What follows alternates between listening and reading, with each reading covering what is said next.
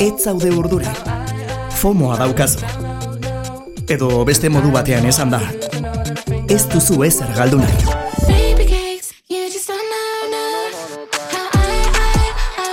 Musikaren munduan jakin beharreko guztiak. Be aldean Ainhoa Vitoriarekin. Aina Vitoria zer modu Julen, Gabon. Ondo zaude? Bai, oso ondo tazu. Hemen txe, astelena. Zubi, zubi arraroa, Bai, eh? zubia rara, bueno. Bueno, guretzako ez talako zubia horregatik da arraroa. Ja, baina, baina guretzako ez dugun egiten hau eta jendearentzako. Ez Hemen ondo. gaude behaldean, zure zubiaren erdi-erdian. Begira, bai, Julen, jondan hastian, eh, Xabin Fernandez egon zan gu entzuten. Eta guri esker jakin zauen zer dan FOMO. Hau ba, Xabin, Bai, hemendikan, orduan eh, igual hau entzuten zaitugu, ari da. Bai, bai, bai. Ba, Bai. FOMOa ez dakinaren entzat, hemen jorratzen dugun gai bat FOMOa da, Fear of Missing Out akronimoa edo, eh, zerbait galtzeko beldurra edo galtzearen beldurra edo, bueno, zerbaiten parte edo zerbaiten komunitate batetik kanpo geratzearen beldurra inzuzen ere ez, ez zarelako enteratzen gertatzen den edo enteratu behar zaren horretaz. Informazioa faltakatzulako, orduan informazio hori guk emango dutzugu. E, gaur artista bat eta zitzein nahi dutzut, gaur aitortza bat egingo dugu, aitortza eta aurkezpen bat, gruntxaren amabitxia ezagutu dotelako azken astean. Bere izena da Tina Bell, Seattleen jaiotakoa da, eta Seattleen soinuaren sortzaileetako bat. E, batzuk diote, mm, berak deskubritu zauela gruntxa. Hori baketzu ez da, edabideetan gustatzen jakiela horako Titularra, ez? titularrak, orduan. Ah, seguraski bihar webunean hori jarriko dugu. Ja, hori begisa da. Bueno, Aprobetxa bingo.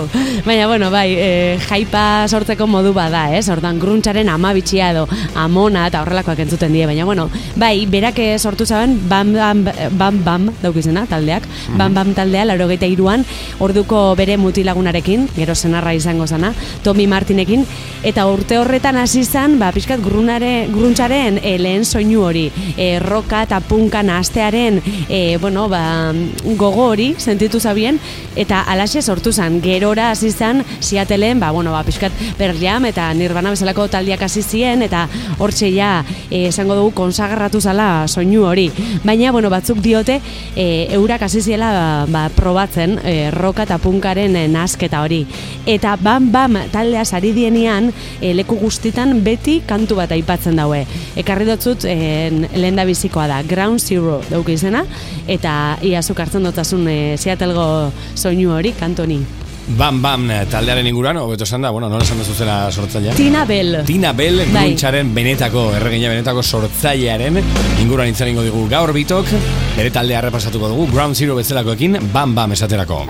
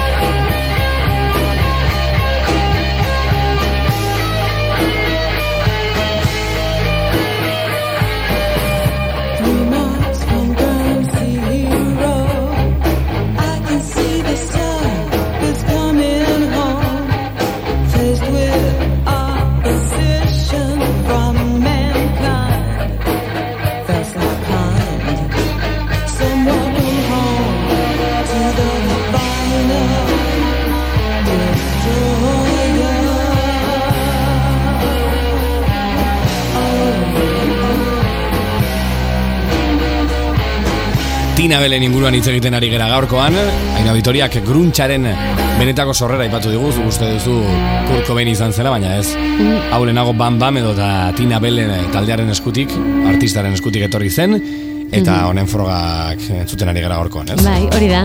E, taldea osatu zuten Tinak, Tomik, Scott Budek eta Matt Cameron musikariek ostean gero Soundgarden eta e, Pearl Jamen aritu izan dien musikariak. Ostean. Ostean. Hori da, ostean, bai. Euren astapenak nahiko gozoak izan ziren Seattleen, bertan kontzertuetan sold outak elortzen zituzten, e, baina batez ere nabarmentzen dana da Tina bera. E, front woman bezala oso indartsua zalako eta Matt Cameron bateriak dio e, tinaren ahotsa ikaragarria zala, gitarra eta bateri zaratatxuen gainetik ba, oso garbi eta oso indartxu entzuten zalako bere ahotsa eta pasauken e, ba, punki errebeldia hori bebai, ez da? Eta orduen, bueno, ba, publikoa bere ganatzeko e, ba, gaitasuna zauken. Kurko behini antza gustatzen jakon taldea, e, ban ban talde hau, euren roudia... aprox. Aprox, bai, hori da. Euren roudia izan zen e, garai, garai batean mentzat, taldearen teknikoa, e, ah, bai, bai, baina gustatzea baina gehiago da. Eh? Demoral ditxo baten, eustot ez zala izan hola, baina, bueno, bai. Hori kasi zuen kurko bainak eh, gruntxaren inguruko guztia, ez? Eh? Az, bustakit, ni enaz atrebitzen badakitzu, igual gehiagi esatea da, baina, baina bai, hortik eh, soinuren bat edo atarako zauen, iturri, inspirazio iturri behi izen, izen alzan, ez? Talde hau. Kazetari bezala triplea gotatzen ara jakin bardo. Bueno, vale, vale. Beti, beti ere, beti ere esan da triple bat, dala eta listo, eh? Hor ja zure burua... Gainera, hor, eh, estazen ez hemen, estazen ez Euskal Herrian, ez? Triplea gotatzen. Ez dira enteratuko, ez? ez dira enteratuko. Baina, gero beti dago norbait, ez, a ber, benetan, brometan ari garela. Ez, bai, brometan gabe. Baina, da, e, gustatzen zaizkigula horrelako literatura dikotomikoak, ez? Bai. Gruntxa nork asmatu zuen. Bai. Baina, baina, lehenago hau zuen. Bai. Bueno, eta gainera, haizu, seguraski, Tina Belek, gabazta baten gatik, ala besteagatik, mm, emakumea delako, bai, emakumea arrazializatua delako, afroamerikarra bai. delako, segurazki ez du e, merezi zuen meritua jaso. Bai, hori, e, hori esan minutu. Marikuri bat izango da, edo eta nola zen hau, e, Cecilia Payne bat izango da. Ba, baita ere, bai. E, aitortza ez egiteko arrazoi asko egon aldielako, eta kasualitatea ez da, ba, neska eta belta zan. E, gainera, e, beltza izategatik eraso arrazista asko jaso zitun, bere garaian ziatelen, e, ba, bueno, kontzertuetan neonaziak juten ziren, ba, beran kontra itera, eta, bueno, e, erasoak gainera nahiko e, sistemikoak be bazien, orduan jendearentzat emakume beltz batek hip hopa, saula, pop estiloak jorratu behar zitun, eta hau etorri zen, eta ba, gruntz edo rock edo, eta punka eitzen zauen, orduan, bueno, ba, hortik e, baita, ez, e, ba, arazoak edo, bueno, ba, ez hauiela aitortu inoiz, ba, bere, bere talentua. Hala ere, bueno, ba, guke, edo, bueno, gu saiatuko gara behintzat bere talentu hau erakusten, disko bakarra dute, hori be bai, egia da, mm. ibilbide nahiko motza izan zala, laurogeita iruan hasi izan taldea, berak utzi zaban laurogeita marrean, justu orduen txen irbana hasitza, laro eta zazpian azizalako, e, tinak utzi zaban mutile jarraitu zabien, eta itortza bai iritsi jakien mutilei, eurei. 2000 eta maikan kaleratu bai, zalako liburu, ja, liburu bat kaleratu zen gruntzaren historiari buruzkoa, eta bertan aipatzen da bam bam irukote bezala. Eta tinabel aipatu ere ez da egiten. Orduan, bueno, ba hor, badaukegu ba, eraso sistemiko hori, ezta? Mm Bueno, disko bakarra honetatik ekarri dutut beste bat, It Stings izenekoa, lehen da biziko urtean kaleratu zabien, eta gero, ba, kontzertak ematen aditu zen, baina, bueno, jakiteko ze soinu daukien. Bam, bam dira beraiek, gruntxaren astapenetan ezimesteko izan zen, laukote bat naiz eta historiak irukote bezala errekonozitzen dituen, hain zuzen ere hor, ekuazio horretan, Tina Bell falta delako, bera delako pertsona garrantzitsuena, hemen, taldeontako pertsona garrantzitsuena, horrelako egi esker.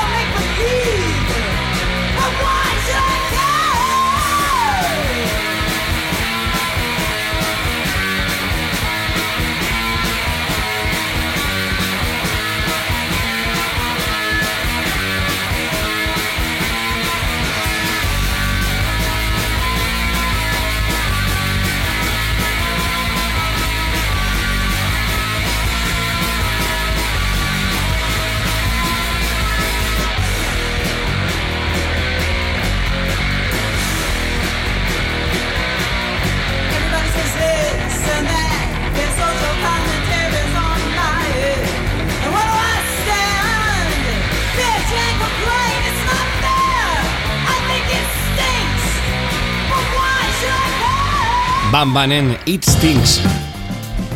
Ona, bai, bai, bai, bai, bai, bai, bai. laburra horrela, bai, laburra, hit zuztena. Oso punkia, bai. Bairek hit.